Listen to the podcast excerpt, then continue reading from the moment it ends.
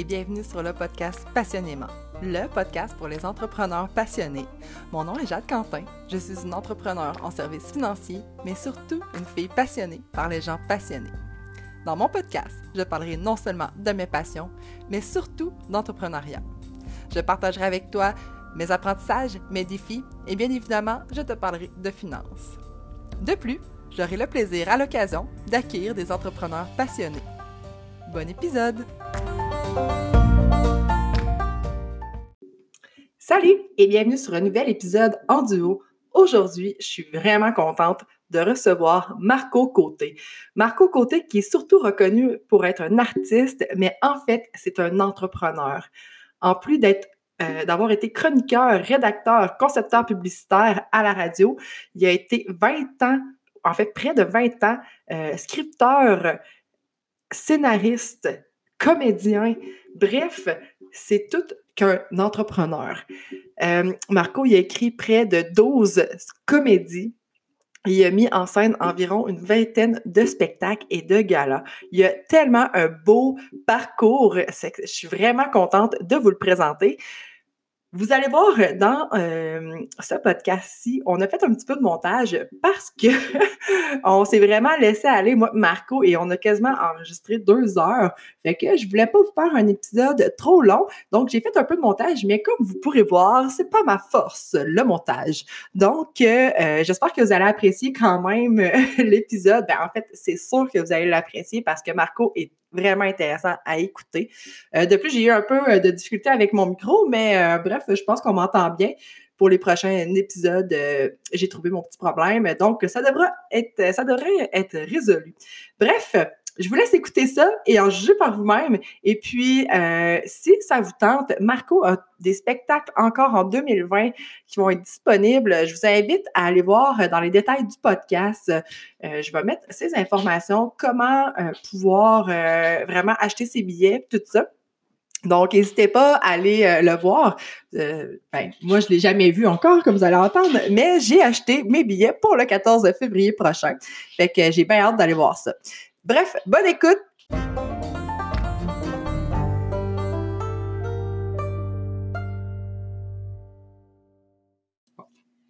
bonjour Marco! Bonjour!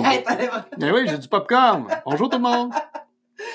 Fait que bienvenue sur le podcast Passionnément. Merci d'avoir accepté mon invitation. Je suis vraiment content. Je trouve ça vraiment le fun. C'est très gentil de ta part. Merci beaucoup de m'inviter. Écoute, euh, ben, merci à toi. Euh, sincèrement, je suis vraiment contente de te recevoir. Puis euh, comme on le parle depuis une heure et demie. Nous, on fait vraiment des prises d'entrevue solides. Là. Ça va être plus long que le podcast, c'est ce qu'on a fait. C'est parfait.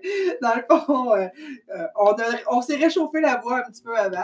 oui, oui, on l'a réchauffé de toutes les façons. Oui, de toutes les façons. Fait que, euh, on a décidé de s'ouvrir une petite coupe de vin, puis de 5 à 7 heures en même temps, de manger du popcorn. Fait que ça se peut que vous entendiez un peu de tout. Euh, durant cet euh, épisode. Et ça se peut, Jade, que le monde t'appelle pour avoir euh, pour faire des podcasts en sachant qu'il y a du vin et du popcorn. ça fait tellement bon. Oui, oui. hey, fait que je vais commencer avec mes questions. Oui, vas-y. Parce que j'ai plusieurs questions, puis je suis sûre qu'on n'aura peut-être même pas le temps de passer au travers de tout. Pourquoi tu dis ça? parce que je parle beaucoup? Ah, je sais pas. Écoute, c'est une intuition. vas-y donc, vas-y avec euh, ta première question. Ma première question, c'est qui est Marco Côté? Ah. Comment tu te définis? Je me définis, euh, je, vais le dire en deux mots. Un enfant complexe. Un enfant naïf et complexe. Ouais. Oui. Ah, finalement, j'ai dit trois mots. Pourquoi tu Enfant naïf et complexe. Euh, le côté enfant, il, reste, reste là. Je pense que pour plusieurs artistes, c'est souvent ça aussi. Hein. Euh, l'enfant est très présent, la, naïveté, euh, de là la naïveté, côté naïf. La naïveté de, croire que, que les gens sont bons, ben écoute, ça a changé avec les années, on vieillit, puis à un moment donné, on se rend compte que c'est pas blanc ou noir. Mais euh, cette naïveté-là de l'enfance, j'ai essayé de la garder le plus longtemps possible. Et même quand j'étais enfant, j'étais conscient, je regardais les adultes, puis je me disais, je ne veux pas devenir comme ça. Même petit. Parce que j'aimais pas ce que je voyais. J'aimais pas le côté relationnel, peut-être avec les adultes qui m'entouraient. J'aimais pas euh, ce, degré-là où j'avais l'impression que parce qu'on était des enfants, on était moins considérés, notre opinion n'était pas considérée, tout ça. Donc, j'avais un peu de misère avec tout ça, puis je m'étais dit jamais que je veux être comme ça. Puis je te dirais que là-dessus, je n'ai pas changé. Puis quand j'ai des discussions avec des enfants, j'ai des j'embarque dans leur monde, mais j'ai des discussions, comment je te dirais ça, d'importance. Je dirais pas d'adultes, c'est pas ça, mais d'importance. Quand je parle avec mes neveux. Tu leur accordes de l'importance. Oui. Puis on, a un échange à la hauteur de ce qu'ils peuvent échanger. Euh, je me place à ce niveau-là. D'ailleurs, ma, conjointe me dit souvent, je comprends pas. Tu vas être avec un enfant de, 4 ans, 5 ans, et lui, il capote parce que tu te mets à son niveau. Puis même affaire que si tu avec un ado de 12 ans ou 14 ans, tu te places à. Mais j'ai dit, pour moi, ça a tout le temps été important de faire ça. Peut-être parce que ça m'a manqué ou quoi que ce soit, mais j'embarque là-dedans. Donc, cet enfant, ce côté-là, enfant-là, il est tout le temps là. C'est bien certain que quand je vais négocier des trucs dans un bureau, le côté enfant n'est pas là, hein, parce que là, ça va me faire avoir, là, tu sais, va dire, hey, moi le naïf. Mais non, non, c'est pas ça. Euh, c'est vraiment, euh, dans ma vie de tous les jours, euh, pour moi, c'est hyper important. Tu voulais pas être un adulte plate, là? Tu un adulte, parce que, moi aussi, j'avais un peu cette vision-là. Moi, je me suis toujours dit, je vais toujours, je vais porter des choses de skate toute ma vie, mais finalement, je, je, je clairement plus de choses de skate. Pourquoi? Parce que j'ai trop blette à cette Je me suis marié avec des Converse. Ben, c'est parfait. Parce que je voulais briser cette, euh, cette image-là d'être de, de, beau. Je ne suis, pas le premier qui a inventé ça, là, mais pour moi, c'est important de faire une cassure. Puis je savais que.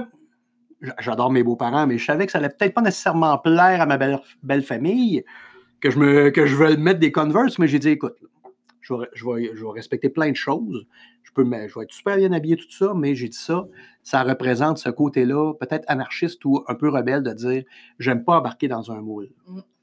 Euh, je ne suis pas nu-pied, puis même si j'avais été nu-pied, j'aurais eu le droit dans ma tête. Si moi, ça va être important. J'ai une amie qui s'est mariée avec une robe magnifique. Elle s'est fait faire une robe arc-en-ciel. Wow, OK. Et c'était magnifique. Le haut était blanc, mais son bas, c'était vraiment arc-en-ciel. Je la trouvais magnifique. Mais c'est une artiste aussi. Ouais. Mais elle a respecté qui elle était et pas pour faire plaisir à tout le monde. Je trouve ça important, ces choses-là.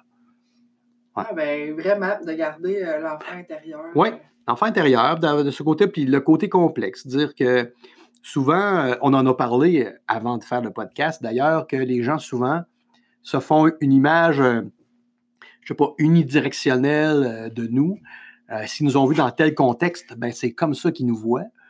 Puis c'est bien plus, écoute, j'ai bien plus des nuances que ça. Tu vois, euh, des fois, on apprend, bon, je, pense à des. C'était des drames, mais tu sais, un peu comme euh, ce qui est arrivé avec le, chanteur d'écologue des Défortins ou Kurt Cobain, tu sais, je veux dire, les gens font Ah, il y a tout pour lui, pourquoi qu'il se suicide? Ben, un peu, c'est parce qu'il y a des nuances. Je veux dire, c'est pas juste. Euh, peut-être qu'il voulait pas de succès. Kurt Cobain l'a toujours dit. C'est jamais ça qu'il a voulu. Il voulait faire de la musique. Il se retrouve dans un rôle de star qu'il veut pas être. Il est mal à l'aise avec ça.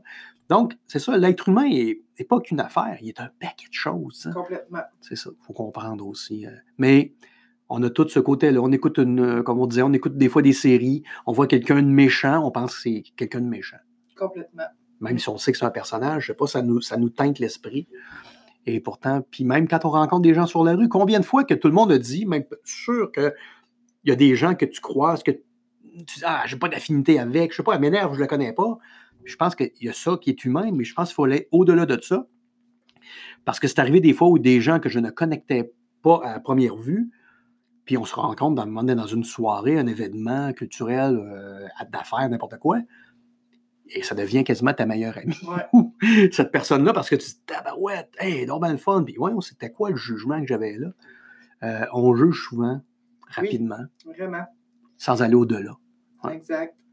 Fait que tu n'as pas de définition de toi en tant que tel, à part l'enfant complexe. Euh, l'enfant complexe, oui, ouais. Non, j'ai pas. Euh... Tu ne définis pas par un rôle, tu ne définis pas en tant qu'artiste. ben, non, euh, je, dirais que je suis perfectionniste, je suis un peu maladif. Je suis un peu maladif. Ah ouais, je suis. Euh, je suis perfectionniste, mais vraiment x10, ça n'a pas de sens. Il faut, faut, vraiment, parce que je pourrais passer euh, une journée sur une virgule, savoir où la mettre à la bonne place pour que le bon sens sorte dans ma phrase. Tu sais, je, suis à ce point-là. Donc, je suis très, très, très pointilleux sur la perfection. Euh, même la plupart, même la plupart des shows que j'ai écrits, je les ai réécrits tout au long de leur, leur, vie. Tu sais, les vrais mâles en 15 ans, j'ai dû faire huit réécritures en 15 ans. Puis, je veux dire, le, show est écrit, on l'a monté, en, il est écrit en 97, il, était monté en 99. En 2002, j'étais au Capitole de Québec. Puis par après, je l'ai écrit cinq fois pareil. je veux dire, j'avais quand même un accomplissement. J'aurais pu me dire, ben là, le show est rendu au Capitole. Marche bien, le show. Non, je suis jamais content. J'ai rechangé des choses. Mais c'est ça, je suis, je suis tout le temps dans le travail évolutif, à, me questionner, c'est-tu correct? On peut. Je pense pas que c'est de la. Il y en a qui vont interpréter ça par du manque de confiance. Moi, je pense plus qu'il y a des gens qui ont trop confiance des fois un peu. Je trouve que c'est normal de faire évoluer un produit. Euh, c'est pas parce qu'on a des autos qui roulent puis qu'on est capable de se déplacer du point A à un point B mm. sans des chevaux que la voiture est parfaite. Exact. Elle est en constante évolution. Donc, c'est ça. Je pense que mon travail est en constante évolution. Donc, je le fais évoluer. tout ce que je fais. Tu es un peu un entrepreneur dans l'âme, on s'entend, parce que tu n'as pas juste la vision artistique de dire OK, parfait, j'ai eu mon succès, mais tu veux toujours pousser ton idée plus loin encore, ce qui fait en sorte que je pense qu'un entrepreneur, c'est vraiment ça. L'amélioration du produit ou du service, mais ben, toi, c'est ton show. Ce que les gens ne comprennent pas, c'est qu'à chaque année, je dois euh, penser à. Penser, les entrepreneurs qui écoutent, là, pensez à ce que vous faites. À un moment donné, vous décidez de monter un plan d'affaires et vous construisez votre rêve qui est d'avoir une entreprise. Moi, je fais ça chaque année. Honnêtement, à chaque nouvelle production que je fais, je suis obligé, je suis obligé de faire ça. Je dois trouver du financement chaque année, d'engager du personnel chaque année, euh, de structurer euh, pour être sûr que euh, ma clientèle apprécie le produit. C'est comme si je lance un nouveau produit, une nouvelle entreprise à chaque année. C'est quelque chose. C'est, honnêtement, c'est du sport. Oh, c'est vraiment du sport parce que j'ai décidé de ne pas rester à Montréal à un moment donné dans ma vie en 2010, euh, les, pions, les pions se plaçaient bien, tout allait bien. Je, me rappelle, cette année-là, je jouais du côté de Saint-Eustache, dans le nord de Montréal, et en même temps, je jouais euh, au Grand Rire. On avait une autre production au Grand Rire de Québec, puis je faisais des allers-retours. Puis j'étais tellement malheureux, J'étais. Je, suis dans ma chambre d'hôtel, puis je me rappelle, euh, de la musique, puis tout va bien, là. Financièrement, ça va super bien. Euh. T'es chaud. Euh, ah, ça va. Euh, j'ai un beau succès. Puis là, je vois que tout est là pour que ça. Tu sais, il reste juste encore un peu d'effort à faire. Puis là. Ça va venir. Ah ouais, les portes vont s'ouvrir. Puis, mais je suis dans ma chambre d'hôtel, puis je pleure, je suis pas heureux, je suis malheureux, puis je sens un manque, il y a un vide. Puis je dis, voyons, c'est qu'il y a. Puis là, je me dis, je me parle, je me dis, Marco, c'est tout le temps ça que tu as voulu, pourquoi tu n'es pas heureux? Puis ce que je voulais, c'était pas je me suis rendu compte que ce n'était pas nécessairement ça. Je voulais être reconnu dans ce que je savais faire. Ça, je l'avais atteint. Mais l'autre étape qui était de devenir vraiment euh, une personnalité connue au public large, ça m'intéressait, ça m'intéressait pas, pas en tout, zéro, zéro bin barre. Puis mes racines me manquaient. Et là, je me disais, c'est parce que j'ai pas d'ambition, qu'est-ce qui se passe avec moi? Il a fallu vraiment que je, que je me parle. Puis je me suis rendu compte qu'il a fallu que je tire sa plug. J'ai tiré sa plug, euh, puis j'ai décidé de travailler, de développer en bourse, en sachant que j'allais gagner cinq fois moins pour travailler dix fois plus. Oui, assurément. Mais, encore une fois, on m'a dit tu vas, te péter la gueule parce qu'on m'avait dit ça au départ en, voulant starter la business en bourse. Puis j'ai fait non, non, non, j'y crois, j'y crois, ça se peut, puis j'ai assez confiance en, mon talent. c'est pas de. C'est pas un ego surdémesuré, là je pense qu'il faut être capable de dire quand on, a du talent. Je, peux te dire plein d'affaires que j'ai pas de talent. Ah Mais sauf que là-dedans, je suis choyé par la vie, je trouve que j'ai un talent. Ben, j'ai dit, je suis sûr que je vais être capable de réussir. Puis, force est d'admettre que c'est en 2010, on est en 2020. Ben, dix ans plus tard, ben, je suis encore là, puis euh, je réussis à faire mon travail. Fait, puis, je suis beaucoup plus heureux que quand j'étais en ville. Parce que le côté famous, ça, m'intéresse zéro une barre. Aucun intérêt pour ça. Moi, je veux que mon produit soit famous.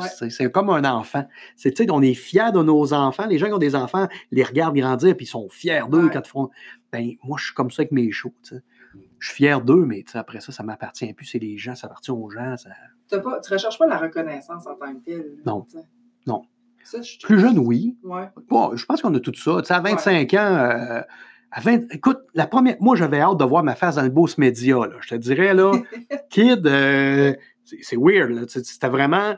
Puis quand je l'ai vu, j'étais tellement fier. Puis, tu sais, par après, j'en ai eu plein. J'ai eu deux entrevues à TVA, Radio-Canada. J'ai même, même fait le front euh, du, du, cahier euh, en spectacle du soleil à un moment donné. Mais jamais que j'ai été aussi content que la première fois que j'étais dans le Beauce Média. c'est quelque chose, là. Puis je ne veux pas dénigrer un, mais tu sais, on s'entend pour dire que le soleil, c'est quand même. Ben oui. C'est un journal plus d'importance aussi. Puis, mais j'étais content, mais comme ça, pas plus que ça. Mais écoute, le Beauce Média, la première fois, tu sais. Mais c'est ça. Mais avec les années, ça, ce côté-là est parti. C'est ça. Euh, parce que j'ai vécu aussi, peut-être un, un, un concept publicitaire à la télévision où pendant trois ans, j'ai fait les hôtels Jarreau.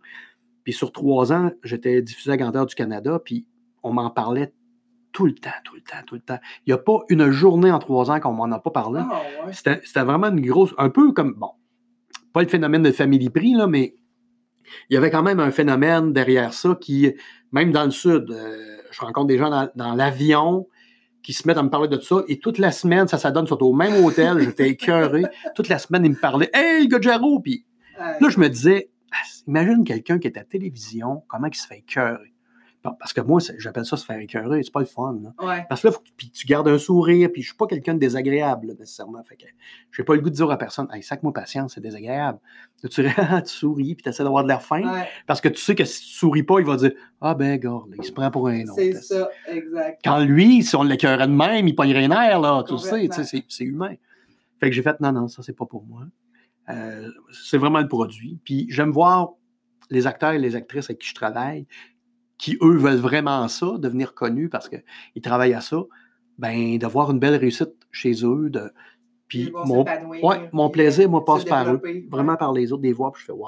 Je Ah, pense que c'est juste de savoir est où notre place. euh. Oui, exact. Fait que tu appris à te connaître avec les puis- Ah oui. Oh oui, puis de dire que c'est pas un manque d'ambition, parce que ça a été ça longtemps. que je- Ben, fait, lâché avant, avant, Ouais. avant là. C'est ça, c'est ça. C'est juste qu'il y a quelque chose là-dedans que moi, j'aime pas. Fait que je m'arrange pour faire euh, ce que j'aime plus. Complètement. Mhm. Puis c'est ça la vision d'entrepreneur aussi. Ben, j'imagine. Oui. Parle-moi donc de ton parcours un peu, ton parcours professionnel. Oui. Comment tout ça a commencé? Ça, Ben c'est- oui. ben, ça, ça- ça a commencé. euh, T'as étudié dans quoi, toi, dans j'ai tout le temps étudié après. OK? J'ai tous les cours que j'ai ont été pris après que je faisais le métier. C'est un peu bizarre, mon affaire. Euh, je ne recommande pas ça à personne. C'est pas, Toi, c'est pas, une bonne, jeune, pas une bonne idée. C'était quoi que tu voulais faire? C'était ça ou euh, tu avais plus. euh, Ben, aujourd'hui, je regarde des trucs que j'ai de mon enfance, puis je me rends compte que oui, je, je pense que le côté artiste, créateur était tout le temps là. J'étais j'étais un petit cul qui se déguisait, qui aimait ça, puis qui écrivait. J'ai retrouvé des histoires que j'écrivais, puis c'est mes amis du secondaire qui m'ont dit Marco, c'était clair, tu allais faire ça, mais moi, je ne le savais pas.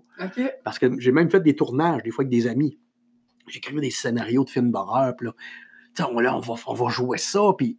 Mais moi, dans ma tête, c'était un jeu dans ce temps-là, je pensais pas, mais puis je pensais que tous les enfants faisaient ça. Mais là, j'ai, Ah, parler avec mes amis plus vieux, ils ont dit, mais non, nous autres, nous autres, on tripait, on te suivait là-dedans, mais on faisait pas ça. Mais donc, c'était là, mais étant donné qu'il n'y avait pas d'artistes chez nous, puis dans mon entourage, ça se pouvait pas. C'est pas une job. ça. Ouais. Dans ma tête, ça n'existait pas comme travail. Euh, mais rien qui m'intéressait, absolument rien.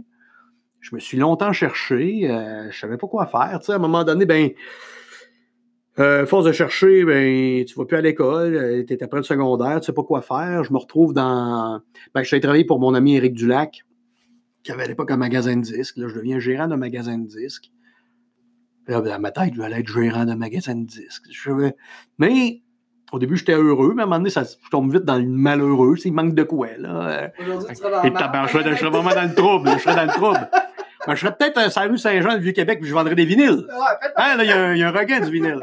Mais euh, donc, c'est ça qui est arrivé. Puis, euh, cette histoire-là, je la raconte souvent parce que la mort, c'est, ça, c'est vraiment weird parce que la mort a une importance tout au long du développement de ma carrière. Et ça, c'est très bizarre. Ben, peut-être qu'un jour, je vais comprendre, je ne suis pas capable de l'expliquer. Mais il y a un monsieur à cette époque-là qui est venu me voir quand j'étais au centre d'achat, et c'était le concierge qui s'appelait Monsieur Simoneau. Puis, euh, il venait souvent jaser avec moi, puis c'était un chic monsieur, peut-être 65 ans.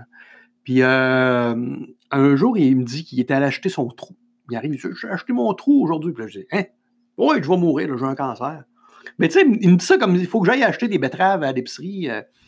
Je Monsieur Simoneau, euh, c'est un peu bizarre, là, vous me garochez ça comme ça. Ah, mais c'est pas grave, là. Dit Moi, j'ai fait tout ce que je voulais dans la vie, là. Puis tu sais, bon, là, on remonte à, euh, à quelque chose qui date de, de 25 ans à peu près. Ok. tu sais. Fait que, à 65 ans, ce monsieur-là allait mourir.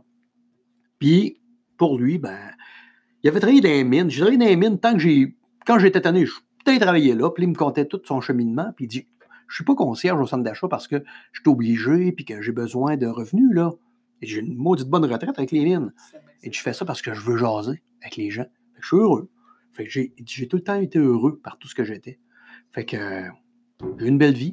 Puis il dit Sais-tu quoi, Marco? Il dit, Moi, ce que je vois de, de toi, c'est que t'es pas heureux.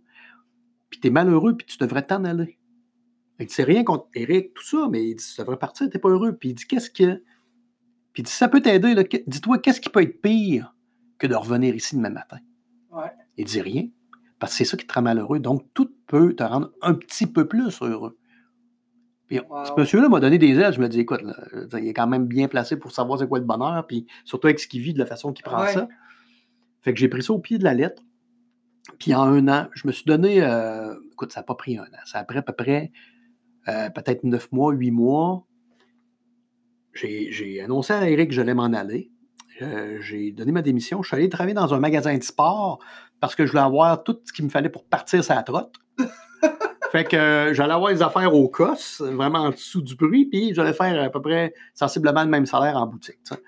Fait que et j'ai eu à peu près 2000 pièces de stock pour une bouchée de pain. hein. J'avais une tente, j'étais toute full équipe.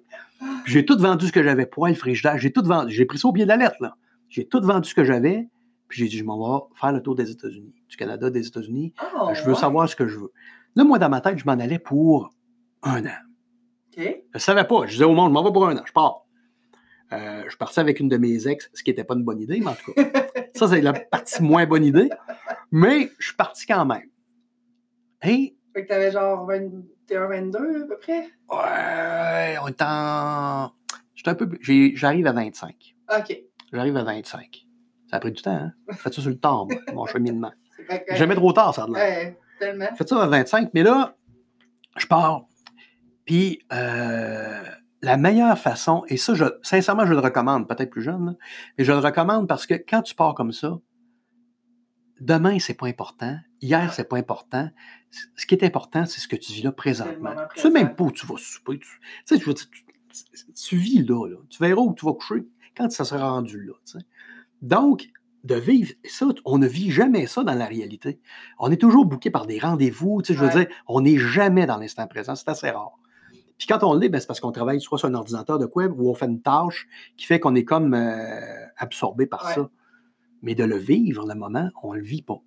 Mais là, sur la route comme ça, tu as l'impression d'être dans un vide euh, intersidéral, c'est un peu weird, là. Puis que là, tu fais juste écouter. Et là, tu sais t'es qui, là. Sincèrement, ça vient assez vite, ça. Ça prend pas euh, trois mois. En tout cas, moi, ça m'a pas pris trois mois, là. Et j'ai commencé à écrire pour rien. J'avais jamais. Ben, j'avais jamais écrit consciemment, là. Mais là, j'avais le goût d'écrire. J'avais le goût de raconter des histoires. Je sais pas pourquoi. Je me suis mis à écrire. Puis je me rappelle. euh, Fait que donc, j'ai traversé le Canada, les. États-Unis. Puis je me rappelle à un moment donné. anglais? je me suis tout le temps débrouillé. Écoute, j'ai passé trois semaines au Cambodge l'année passée, Thaïlande, Cambodge, et la seule langue qu'on pouvait communiquer ensemble, c'était l'anglais. Fait que, et là, c'est, je, je, je me moque pas de, de- des accents, mais tant qu'on quelqu'un qui te parle en anglais comme ça, que tu comprends pas déjà trop trop l'anglais, elle m'a dit que tu patines dans ta barnouche. Mais, je suis pas mort de faim, comme tu peux voir, je suis encore là. Fait que j'ai réussi à, à me débrouiller en anglais. Mais je me débrouille, mais je suis pas capable de tenir une conversation. Ben oui. Tu sais. Moi, dans, dans- tu sais, dire, il faut que ça me prenne un taxi, là, dire vroom vroom, euh, je dis, je nomme la place. euh. On se comprend. Ah, oui, ben oui. Ben, je vais aller, non, mais ça, c'est un défi de la prochaine année, c'est sûr que je veux, euh, j'embarque dans des cours d'anglais. On se prendra Je des trouve ça cours super. ensemble. Ah, et voilà, je viens de trouver une partner. Yes. Mais, donc, t'as commencé à écrire, excuse-moi. Ouais, ouais, j'ai commencé à écrire comme ça. Puis je me rappelle, je suis dans un. Je suis à Memphis, dans un motel King quelque chose, parce que à Memphis, c'est très drôle. Hein? C'est tout le Elvis Presley Motel, le Blue Sweat Shoes Motel, le Heartbreak Hotel. Ça a tout rapport avec Elvis. C'est pas Ah, compliqué, ouais? Chris. Ils ont tous des noms de, en rapport avec Elvis, tu sais. Fait qu'on est dans un motel avec, puis tu rentres, puis c'est tout quétaine. Tu rentres dans la chambre, il y a un cadre d'Elvis, c'est sûr, puis euh, en velours, c'est un peu vintage. Puis, je me lève dans la nuit, puis flash, un flash, j'ai comme une scène euh, de, en tout cas, une scène euh, qui, qui va se retrouver dans mon futur show, mais qui est comme en plein milieu. Aucun rapport. C'est une scène qui est de saute-mouton, de jeu de saute-mouton, puis je trouve ça drôle. Je trouve ça vraiment stupide, mais je trouve ça drôle. Puis là, j'écris ça, puis je me mets à écrire, puis je me dis, OK, on verra ce que ça va donner. Puis je commence à écrire comme ça. Je reviens au Québec en l'espace de, je te jure, j'ai été parti seulement trois semaines et demie. OK. Crème, t'as quand même fait un bon bout. Ah, j'ai fait, ah oui, j'ai, hey, En imagine. trois semaines et demie, t'as pas arrêté. J'ai pas arrêté. Écoute, ah non, j'ai. Faut dire, j'ai fait. Je suis allé à Banff, là. J'ai quand même euh, vu le lac Louis, tout ça. J'ai fait ça trois semaines et demie. À me rendre en Ba- à Banff en char, à visiter Vegas, euh, aller, euh, tu sais, quand même à Memphis, puis revenir par. Je suis revenu par Chicago, je trouve. OK. Fait que, oui, oui, oui. J'ai fait ça vite, mais quand même, non, j'ai vécu, là. J'ai quand même Ouais, tout mais levé tu l'as vécu ton truc pareil, Oui, oui. rapidos. Ah, j'ai eu des mésaventures, j'ai fait me faire arrêter par la police. Je, je pourrais- juste sur le voyage, je pourrais te raconter bien des affaires. Fait que, euh, en revenant, là, ma mère, tu, mais, tu reviens vite. Euh, pas si elle était contente ou déçue, mais. Fait que là, je lui demande de rester chez elle le temps de me trouver un appartement. Puis elle dit, qu'est-ce que tu vas faire? Puis elle dit, ah, je pense que je vais écrire du théâtre. Et là, ma mère est découragée. Là. Faut- Elle est partie pour ça. C'est vraiment ça, sa solution de rêve. Puis là, je me mets à écrire. Mais je dis, non, fais-moi confiance. Je me mets à écrire, puis euh, il me reste encore un peu de sous quand même. Fait que c'est bon. Puis je m'étais dit, bon, elle va me garder euh, jusqu'aux fêtes, puis après les fêtes, je me trouve un appartement. Fait que je commence à écrire, j'écris mon show, et là, je le propose à des gens. Fait qu'après les fêtes, je le propose. Puis quand j'ai commencé, quand je te dis que la mort avait un lien, tu sais, il y avait M. Simoneau qui m'a envoyé. euh, il y avait le fameux M. Simoneau qui m'a provoqué le voyage. Ouais. Et pendant que j'étais en voyage, euh, bon, t'es un peu jeune, je trouve ça drôle de dire ça, mais il y avait eu la tragédie des éboulements. Sûrement que tu te rappelles de Ben, ça. Oui, ma famille était quasiment toute dedans. Ah, OK. Bon, ben, Le 13 écoute, octobre 1900 1997. ben, j'étais en voyage à ce moment-là. OK. T'étais en plein dans mon voyage. Là. Et moi, je vois ça dans 22 l'Ouest. À peu près 23 ans, 22 ans. C'est quelque chose d'assez. euh, ben, c'est marquant pour moi aussi. Parce que j'ai vu ça dans l'Ouest et quand je suis revenu, euh, j'avais fait lire mon texte à des gens du domaine qui m'avaient dit que mon texte était de la, de la- de la merde. C'était pas bon. Ah ouais, OK. Fait que j'ai fait, OK, ben, là, tu tombes, tu es découragé. Ouais. Là, j'en ai pas de confiance Non, à ce moment-là. Fait que mon texte, je le sac dans un tiroir, puis je fais. Et là, je suis déçu, puis je fais pourquoi, pourquoi, puis je me questionne. Puis ce texte-là, si vous saviez, là, j'empruntais les clés de la station de radio à Sainte-Marie à l'époque pour aller travailler la nuit, parce que j'avais pas d'ordinateur. J'avais écrit tout le texte à la main. Parce qu'il faut, faut se remettre dans le contexte. À 97, Ouais. là, c'est pas tout le monde qui a des Non, ordinateurs à la maison. C'est à partir de 2000 que c'est pas mal Ouais. rentré dans les maisons. Là. Fait en 97, là, euh, j'ai tout écrit mon texte à la main avec des retouches à la main à part, puis hey, plus jamais je ferais ça. Je me disais. Ah. C'était fou, là. C'est fou. Tu sais, c'est 80, un 90 pages, puis à la mi-terme, je te dirais que tu en avais 120. Aïe, aïe. Fait que j'ai tout retranscrit. La nuit, j'allais à la station de radio écrire, retranscrire ça. J'ai tout perdu. Il a fallu que je recommence. Ça a été de la chenoute, mais fait là, tu le fais Il y avait lire. quand même une belle flamme à l'intérieur de toi à ce moment-là, pareil. Ouais, j'ai- ça, ben, ou une maladie mentale qui est, euh, je sais pas c'était quoi cette folie-là, mais j'y croyais, c'était juste ça, j'y croyais. Puis là, je, je- puis là, tu le fais lire, puis tu te fais dire que c'est pas bon par des gens influents. Et là, j'ai sacré dans le tiroir, puis je me, c'est resté là, c'est comme rester endormi jusqu'à l'automne 98, euh, septembre peut-être, où là, Martin Breton, Oui. qui est quelqu'un de Saint-Bernard aussi, Martin Bre- Breton des Audacieux? oui, Oui, OK. tu savais pas qu'il venait de Saint-Bernard? Non? Hein? Mais toi, tu viens de Saint-Bernard? Pas, pas en tout, mais je Ah, connais. Ben ouais, mais je connais tout le monde. Écoute, moi, Saint-Bernard, là, Saint-Bernard, depuis 20 ans que je les remercie. OK. Puis là, je vais t'expliquer pourquoi. À Parce cause que ben, Martin, les- ben, la tragédie des éboulements, ça, c'est- ça a eu ben lieu là, Martin, Saint-Bernard, ben oui. Et là, Martin lit mon texte, puis il dit Marco, il dit, j'aimerais ça lire ton texte parce que on veut ramener de la bonne humeur, de la gaieté, parce qu'écoute, c'est lourd à Saint-Bernard. Ouais. Ben écoute, on- Il y a on comprenait, là, 45 personnes qui sont mortes. tout le monde avait été affecté à Saint-Bernard. Et euh, il me demande ça, puis je dis écoute, j'ai un texte, mais parce que j'ai su que tu avais écrit un texte. Ouais, mais je me suis fait dire que c'était moyen. Il prend le texte, il, lit, puis euh, il me revient avec ça deux semaines. Dans la semaine, moi, j'angoisse, il me revient pas. Là. Je dis, Ah, c'est vraiment mauvais. Puis là, là, je l'appelle, je prends mon courage. La semaine d'après, je dis Martin, euh, j'ai pas de tes nouvelles, t'aimes pas ça? Il dit arrête, il dit on a fait une lecture, j'ai- j'ai j'ai fait venir des gars avec qui on veut monter ça. On rit, on a du fun. Fait que là, il dit on a le goût de le monter à Saint-Bernard en janvier. Euh, T'as-tu le goût de faire la mise en scène? En janvier 98. Euh, ben là, ce serait janvier 99. 99, OK, parfait. Puis là, moi, j'ai jamais fait ça de la mise en scène, tout ça. J'ai travaillé de 16 ans à 21 ans avec euh, quelqu'un qui faisait du spectacle. J'étais technicien, je voyais tout ça faire. Ouais. Mais moi, je ne le faisais pas. Mais je dis oui pareil. Je dis oui. Et là, embarque, on commence. C'est là que ça commence. Et là, on monte le show, on monte les gags. euh, et là, en janvier 99, on devait faire une fin de semaine à Saint-Bernard. Ben, on a fait euh, quatre soirs. On a fait deux fins de semaine. On a été full les quatre soirs. Il y avait une affaire de 400-500 personnes par soir. Hein? C'était fou. Euh, ouais, il y a eu 2000 personnes. euh, je me rappelle parce que moi, ça m'avait. ça me- je capotais. là. Je, je, je croyais pas. Je dormais pas. J'arrivais chez nous, je dormais pas. Je, je comprenais pas. ouais. Puis d'autres villages, ils ont dit faut que le show vienne. Fait que pendant un an, cette gang-là, qui voulait faire aussi, ils faisaient ça pour ramasser de l'argent à Saint-Bernard, ils ont, ils ont embarqué dans le deal, ils ont suivi. Mais là, moi, je faisais pas d'argent, là. Là, pensais pas que là, j'étais- riche, là. Euh, Je vendais le show à près 850 pièces. Je payais mes comédiens, mes techniciens, puis des fois, il me restait 50 pièces. Des fois. aïe. Fait que la première année, je faisais pas une scène. Mais encore une fois, j'étais passionné, j'étais content parce que il y avait quelque chose. Je voyais, j'entendais. Si vous saviez à quel point c'est. Il y a quelque chose de fantastique dans le fait de d'avoir travaillé si longtemps que ça sur quelque chose, puis tu es en arrière, là. Et là, tu entends des gens rire. Tu entends du bonheur. Tu les entends, Ouais. tu te dis, je leur fais du bien. Et là, là ça, sincèrement, on m'aurait donné un million, j'aurais jamais été aussi content. Puis j'oublierai jamais ce premier moment-là. Je, je le vois dans ma tête encore d'être en arrière en coulisses à Saint-Bernard, puis d'entendre ça. Et euh, donc, après ça, ben, est arrivé, on l'a fait au Ganoué avec une autre troupe, on est parti. Et là, je suis allé à et là, je suis allé à l'école euh, d'écriture, en scénarisation, télé-cinéma, et un peu de théâtre aussi à Québec.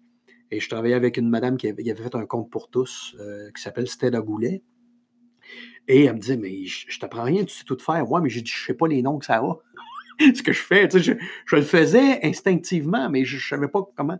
Fait qu'elle m'a appris quand même à mettre un cadre ou mettre des mots sur les affaires. Puis en même. Et là, j'ai rencontré aussi des gens à cette école-là. Il y avait des gens qui apprenaient l'art de jeu. Fait que je me suis fait des amis, puis je leur ai dit on monte le show euh, l'été prochain? Ça, c'était dans l'hiver 2001. On joue. Et après ça, on a un succès monstre. euh, C'était du côté de l'ancienne Lorette. OK. Et j'ai dit on s'en va au Capitole l'été prochain. Et là, on me dit on me traite de, de, de maudit fou. Fait que c'est ça, vous étiez. Tu t'es rendu au Capitole. Donc, ben, et c'est ça. Mais pour rentrer au Capitole, je veux dire, là, c'est bien beau de dire on est des no-names, on, est, on, on sort de l'école. Là, notre gang, a une gang de weird. Puis là, les autres qui ne croient pas à ce produit-là. Ils ont dit, voyons, ben, ils croient, ils croient au produit, mais ils ne croient pas à l'idée d'aller au Capitole euh, vite comme ça. Ben, j'ai dit, t'as peu, là, on va rentrer au Capitole avec une idée de fou. J'ai dit, on va faire un théâtre roton. Moi, j'avais vécu ça dans Beauce, à Saint-Isidore. Je savais que ça se pouvait. fois. Là, il me regarde. Il dit, t'as peu, que tu veux qu'on fasse? J'ai dit, on va jouer le même show, on va y vendre ça au Capitole. On va jouer pendant 24 heures. Puis on va faire, on va faire ça pour Opération Enfant Soleil. Ce qui fait qu'on fait ça pour une bonne cause. Ce qui fait qu'ils n'auront pas le choix de nous dire oui. Ils vont trouver l'idée de fou. Ils vont dire, waouh, c'est super bon pour nous autres. Puis ils ont dit, OK, on, va rencontre, on rencontre Jean Pilote à le. Capitole. Ben, Jean Pilote, il dit, yes, j'embarque là-dedans. Ça a duré, sincèrement, on a commencé à 20 h le vendredi. Puis on a fini à 22h15 le samedi soir. Hein? Ça a été euh, 11 représentations non-stop. On faisait une pause de 15-20 minutes pour vider la salle. Puis il y a des gens qui achetaient des billets à l'heure qu'ils voulaient. là. Donc, on a fait ça. Et là, à partir de là, le staff de Jean Pilote a dit le show, il est super bon.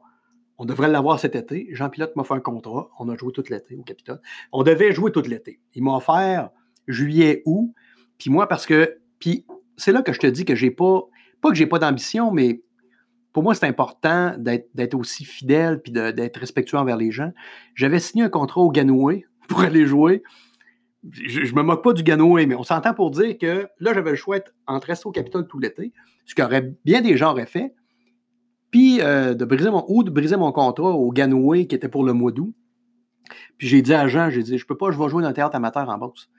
Ah, me dit là, t'as peu. Là, Là, lui, il me regarde en voulant dire, tu vas pas bien. Ça va pas. Ouais, mais je t'offre d'être ici tout l'été, là. Ouais, mais tu sais, j'ai un entente, je, je peux pas faire ça. C'est un gars de parole. Fait que euh, j'ai joué, joué en juillet. On a joué tout le mois de juillet. OK. Oh oui, C'est quand j'ai respecté euh, ça. J'ai respecté ça. Je suis parti de l'autre côté. J'ai passé de être traité comme. Et je, et je, vous, je vous jure sincèrement, là, c'est, c'est de voir le traitement qu'on a. C'est un peu. C'est facile de s'enfler la tête à cet âge-là. là. Parce que c'était qu'est-ce que tu veux dans ta loge? J'avais un frigidaire, on avait de la bouffe, tant qu'on en voulait. J'arrivais dans ma loge, là, je- moi j'aime les cerises de terre. J'ai dit, je veux des plats de cerises de terre. J'avais des plats de cerises de terre. C'est vraiment comme on voit dans les films. Ouais. J'avais tout ce que je voulais. J'avais de la boisson tant que je voulais. Moi, j'aime pas la bière. J'aimerais savoir de la Smirnoff ben, dans ce temps-là. Écoute, excusez, excusez, mon, ben, excusez mon âge, là. Je suis dans un âge où je connaissais pas encore la mixologie. Donc, euh, j'étais dans mi-vingtaine, donc c'était vraiment ça. Mais j'avais tout ça. On- et on m'ouvrait la porte en arrivant au Capitole. C'était Monsieur Côté. Euh, c'est- quelque chose sur l'ego. Sincèrement, là, euh, mais tu déchantes assez vite après. là. Tu te rends compte que tout ça, c'est c'est assez futile. Ouais, puis c'est futile, puis c'est ça, ça vaut pas la peine. Mais, donc après, et là, je m'en allais au Ganoué où, si j'avais, ça me tentait d'avoir un 7-Up, je le payais euh, le même prix que le monsieur dans la salle. Tu fais OK, on vient. Là, non, mais, hein, on te casse ça tout de suite, l'ego. Ça vient d'être réglé. Mais euh, ça a été quand même une belle expérience et ça, ça a amené d'autres choses. J'ai commencé à faire de la radio aussi, à peu près dans les mêmes moments. En 98, j'ai commencé à faire de la radio. Et encore une fois, Dans quel coin, ça, la radio? à Sainte-Marie. À Sainte-Marie? Moi, j'ai fait 18 ans de radio à Sainte-Marie. T'étais-tu avec Nancy Labbé dans ce temps-là? Euh, Ben, on va dire à la radio. ondes? Euh, Nancy et moi, on a eu, Je sais qu'elle était à la radio aussi. non seulement on on était à la radio ensemble, ben moi, je faisais plus des chroniques et elle était journaliste. Elle avait quand même une formation, puis euh, moi, je, rentré par la porte d'en arrière. Mais on a eu quand même, le temps de quelques émissions, une émission de, sur la sexualité. Ah et moi. Oui, oui, oui. Ouais, ouais, ouais. C'était bien c'était bien drôle, ça. C'était bien spécial. Mais écoute, on faisait des entrevues assez. euh, c'était weird, c'était touché. là. On apprenait des choses. euh, c'était bien intéressant. J'avais bien aimé ça, mais, Avec la formation à Nancy. Ouais. euh, mais à l'époque, je pense qu'on manquait d'expérience pour driver ce genre de show-là. Aujourd'hui, ce serait une toute autre histoire. Oui. hein? On serait super bon en plus faire ça ensemble. Là. On aurait tellement des belles discussions. Nancy, je te lance l'invitation. On fait un show sur la sexualité. Vous pourriez venir le faire ici? On pourrait! Hey, ça serait malade. Ah! Tu veux vraiment, écoute, tu vas avoir tout un podcast, on fait ça, là. Hey, ça serait fou. J'annonce ça. Ben, ben, écoute, je te laisse t'arranger avec ça. Je. Donc, euh, était à la radio. euh, je suis allé à la 100 radio. ben, avant le haut 125, dans le fond. oui, euh, c'était le 101.3, c'était Ok. chaque FM. Et à cette époque-là, je m'étais fait un ami qui était au cinéma Lumière, qui était Marcel. Hey, là, je, m'ex- hey, je suis vraiment mal à l'aise parce que j'ai oublié son nom de famille. C'est un monsieur de. Mais ris pas, il est mort. Non, non, non, mais. mais écoute, c'est parce que c'est ça. Tu vas comprendre que. euh, Marcel, je ne pas je me souviens qu'il s'appelait Marcel, mais il était à Saint C'est un monsieur de Saint-Georges qui s'occupait du cinéma de Sainte-Marie. Et à chaque fois que j'allais au cinéma, on discutait, on échangeait. Et euh, un jour, il me dit euh, qu'il y a un cancer et qu'il va décéder. OK. Euh, ça me touchait la confiance qu'il qu'il avait eu un peu de temps avec moi parce que mais on parlait de beaucoup de cinéma de répertoire, puis on parlait de beaucoup de. Puis voyait que j'étais passionné, donc on échangeait beaucoup. Et là, il me dit J'ai pas la forme physique pour aller faire, continuer à faire mes chroniques sur le cinéma. T'aimerais-tu aller me remplacer? Et donc, je l'ai le vendredi seulement, la première année, faire la chronique de cinéma. J'étais très mauvais en radio à cet âge-là où j'essayais de trop bien parler. Et euh, écoute, là, c'est. Je suis sûr qu'il faudrait que je retrouve des affaires, je te ferai entendre ça, ça n'a pas de sens. Mais euh, c'est- quand je te dis que la mort a toujours été dans. Ouais. La mort m'a propulsé, c'est un peu, euh, c'est un peu weirdo, là, mais, Ben non, parce que C'est ça, un peu ça. ça fait partie de la vie. hein. ouais. mais moi, ça a été vraiment. Et ce monsieur-là, même, j'étais la seule personne qui est allée chez eux dans les derniers moments. Euh, parce que il coupait les ponts avec plein de gens parce Ouais. qu'il ne voulait pas se faire prendre en pitié. Puis Ouais. avec moi, on jasait d'autres choses. Puis je l'ai vu, euh, la dernière fois que je l'ai vu chez eux, je l'ai vu punir son fils parce qu'il avait fait une connerie à l'école. Puis il l'a mis en punition. Et il l'a il l'a réprimandé. Il a dit J'ai eu un téléphone de l'école, nanana. Puis il l'a envoyé en punition. Puis là, il m'a regardé. Il dit Marco, tu sais, il dit Je sais qu'il m'en reste pas long.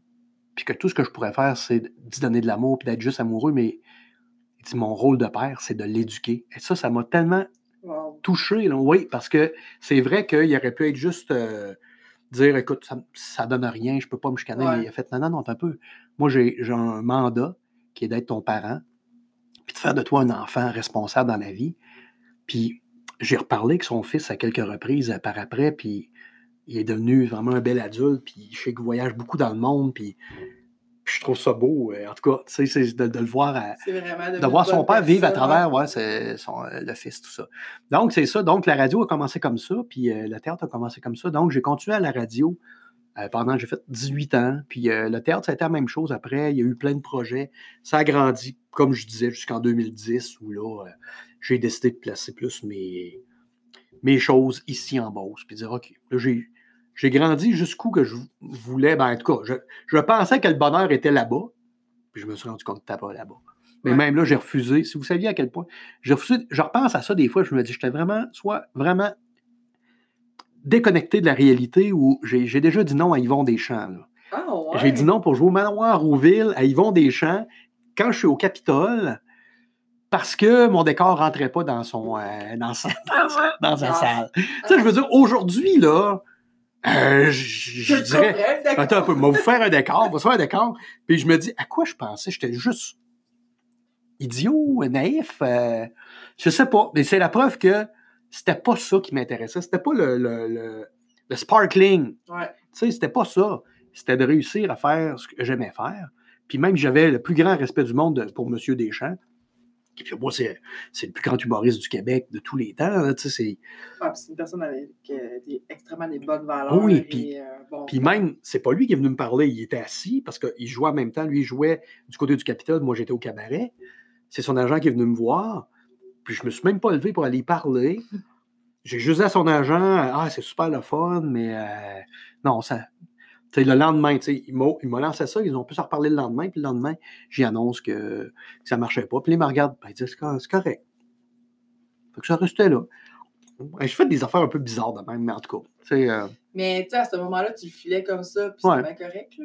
Aujourd'hui, je me, je me sacrerais une claque en arrière de la tête, mais non, mais Mais comment plus pour l'expérience, pas pour ce que ça allait apporter là, au niveau, au niveau végétariat, plus par rapport au fait que de côtoyer quelqu'un comme ça, euh, ce que j'aurais pu en tirer profit, Ouais. apprendre, échanger avec un Mm. homme comme ça, pour moi, ça aurait été extraordinaire. Euh, je le voyais pas comme ça à cette époque-là. Ça, c'est la, c'est la, la- la naïveté de, de la jeunesse. Là. Vraiment, vraiment. Fait qu'on a fini l'intro. C'est un très bel intro après 40 minutes.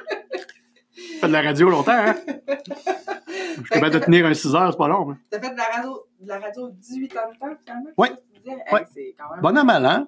Euh, je te dirais, la radio, j'ai eu plusieurs rôles et plusieurs de courbes de. Tu sais, des fois, j'étais engagé comme justement chroniqueur une fois par semaine. J'ai été à temps plein tous les matins. J'ai été rédacteur publicitaire aussi. J'écrivais la publicité.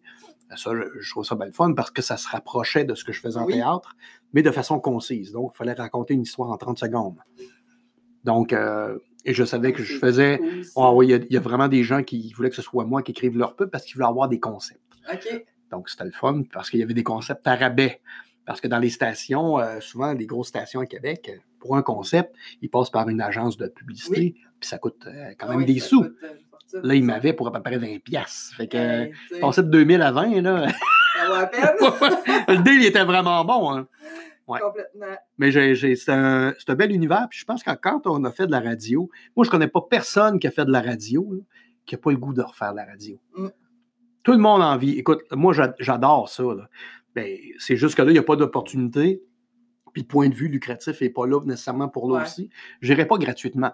Mais sauf que demain matin, euh, je pense que j'ai, assez de connaissances aussi pour euh, tenir un. Mais moi, je te dirais que je suis un bon collaborateur, un bon deuxième. Je voudrais pas avoir mon show à moi. Moi, je suis vraiment le Robin du euh, duo Ouais. en radio. Ouais, ouais, ouais. Je sais pas si c'est un bon exemple, Robin, par exemple, là, mais. Dépend si t'aimes porter des collants ou pas. ouais, c'est ça, c'est plus ça, là. Mais c'est ça, tu sais, j'aime pas être le, le- le premier en radio.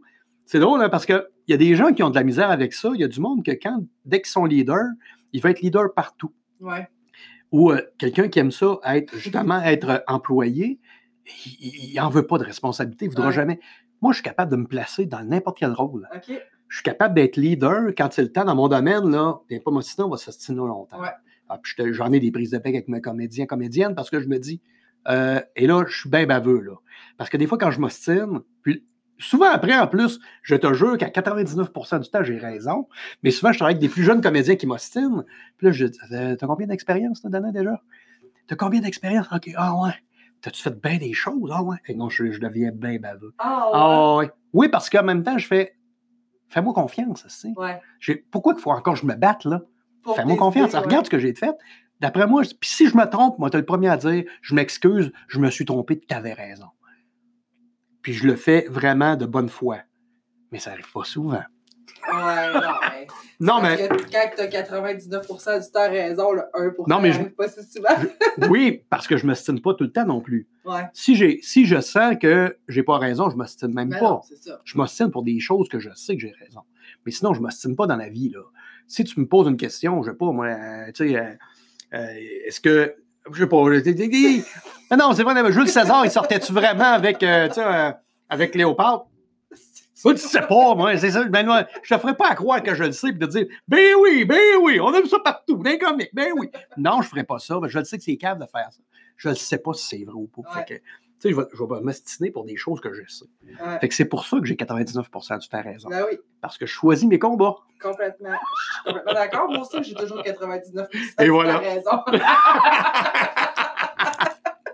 J'ai hâte qu'on tombe sur un sujet où on est en Ouais, conflit. On va avoir un combat. pas arrivé vraiment. Non. hein? On est chanceux. Euh, écoute, j'aimerais savoir, c'est quoi ta plus grande passion, toi? Qu'est-ce qui t'habite le plus? Hmm. J'en ai pas tant que ça, hein, des passions. Sincèrement. Mais est-ce que tu Oui. considères avoir vécu de ta passion? Gagner ta vie de ta passion? Ah oui. Oui et non.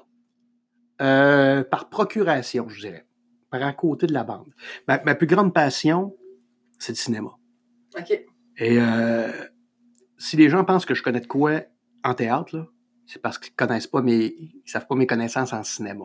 J'avais un jeu à un moment donné qui s'appelait le cinématographe, qui est un jeu de cinéma. Là, où il fallait dire euh, qui était éclairagiste sur le film La Lune euh, de, de Méliès en 1921.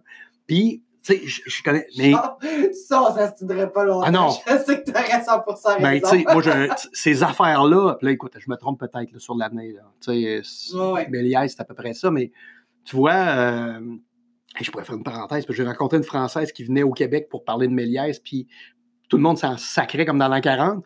On, était dans, on présentait nos shows, puis moi, quand je l'ai vue parler, écoute, j'ai vu qu'elle elle avait des. J'ai vu la lune.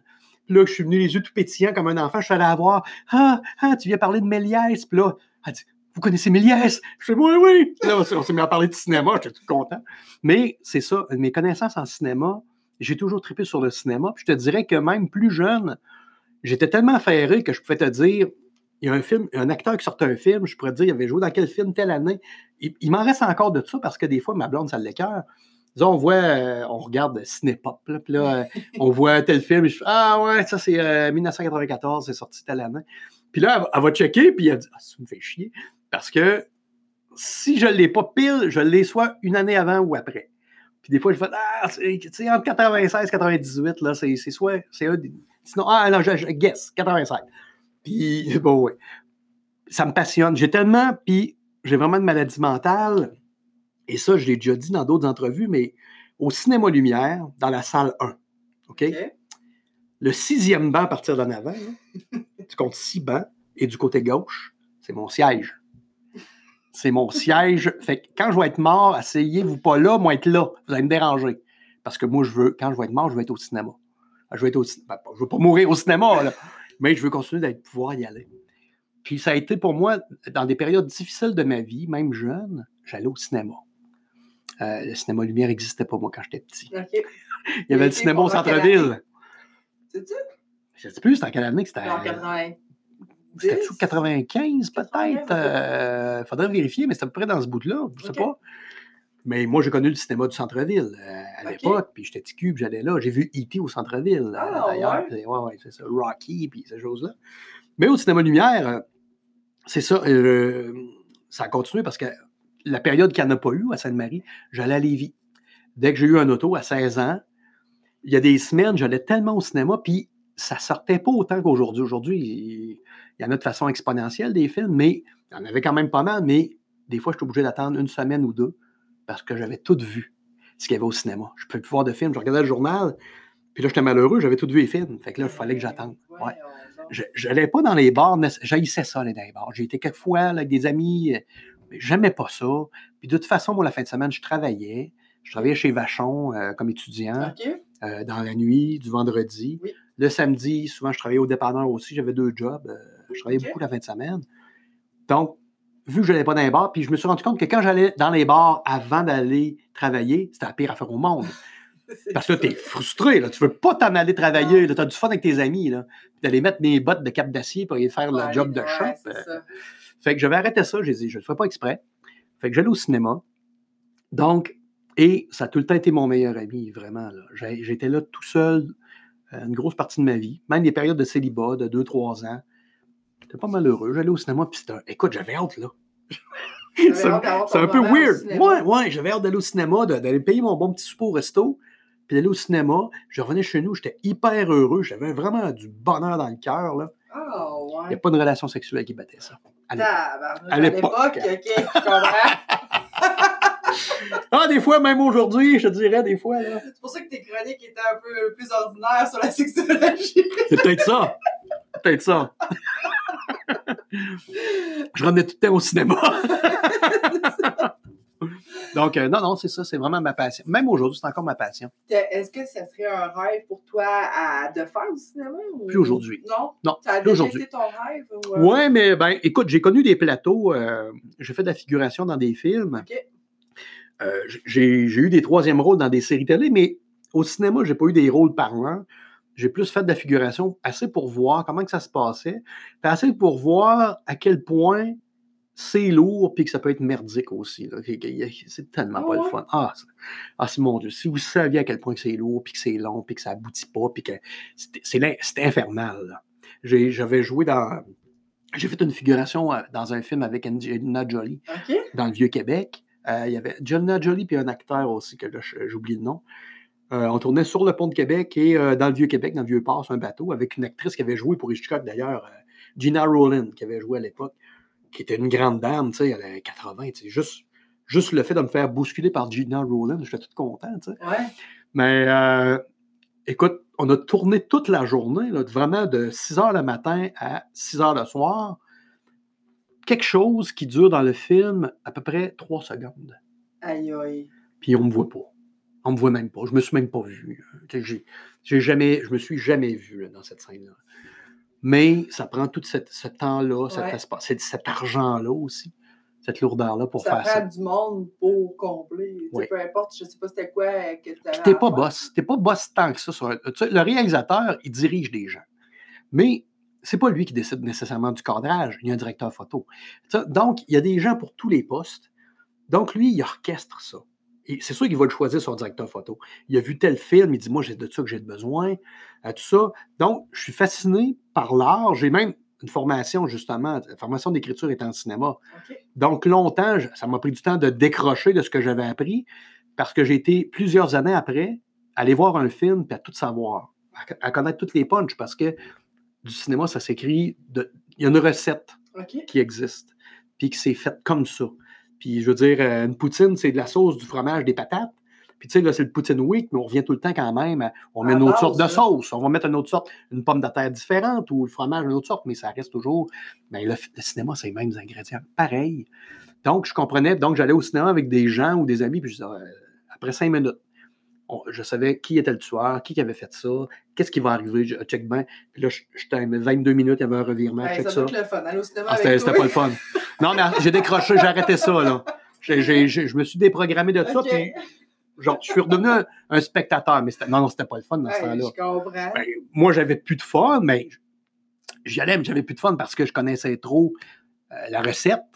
Fait que là, mes, euh, puis mes amis, ça les faisait chier parce que je le faisais exprès pour leur montrer que je, je le savais. Puis je disais, OK, check, ben, il va arriver. Ah, il y a un twist, là. Il va arriver une twist. Il arrive une twist, mais t'as ta gueule, là. Non. Ben, c'est ça. Euh, c'est ma passion. C'est quand même euh, le fun aussi. Tu sais, moi, mettons que j'écoute quelque chose avec mon chum, des fois, on, s'amuse à prédire qu'est-ce qui va s'en venir, mais quand tu sais que la personne a toujours raison, c'est plus. Ben là, c'est toi qui aimes avoir raison. T'aurais pas de fun d'écouter des films avec moi, là, je te garantis. Mais tu vois, j'ai changé, puis c'est pas parce que j'ai cette formation-là, que j'ai cette passion-là, que j'écoute juste du répertoire. Moi, je peux autant. Puis ça, honnêtement, mes amis, soit en cinéma, mes amis euh, qui ne pas là-dessus, ils comprennent pas ma, ma bipolarité euh, au niveau du cinéma. Parce que, tu sais, dernièrement, j'ai vu un, film magnifique qui s'appelle Parasite, qui est un film coréen, sud-coréen, euh, sous-titré en français, au clap, qui, est génial, mais en même temps, je suis capable euh, d'écouter le film le plus bête au monde, là, une bêtise, un film drôle, niaiseux, que ma blonde a dit, ouais, c'est bien niaiseux ce film-là, on va pas voir ça. ah, ça va être drôle, on va rire. Puis, T'as vraiment tous les types de cinéma? Oui, oui. Ouais. Oh, oui. de films. Euh... Ben, il y a des films. Un film qui est mal fait est mal fait, puis c'est pas bon. Mais je veux dire. film fétiche? Ah, il y en a même pas un, il y en a plusieurs. Puis à, cause de cette bipolarité-là. Moi, il y a des films que je réécoute chaque année. Je te dirais que les classiques que j'écoute beaucoup, de 2001 au-dessus de l'espace, parce que moi, Stanley Kubrick, c'est pour moi, c'est un des réalisateurs les plus puissants qu'on a connu dans sa structure, parce qu'il était euh, aussi, euh, il y avait un côté philosophe très fort. Donc, 2001, honnêtement, je le réécoute souvent. Euh, je l'écoute au moins deux fois par année. OK. Oui, oui, oui. Puis je comprends encore des choses. Euh, puis encore une fois, de Kubrick, euh, Shining est un des films. puis tu vois, Shining, qui est un film d'horreur, entre guillemets, là, moi je trouve plus que c'est horreur psychologique. Parce que tellement parce que c'est un auteur là-dedans qui, devient fou puis qu'il veut tuer sa famille dans l'hôtel.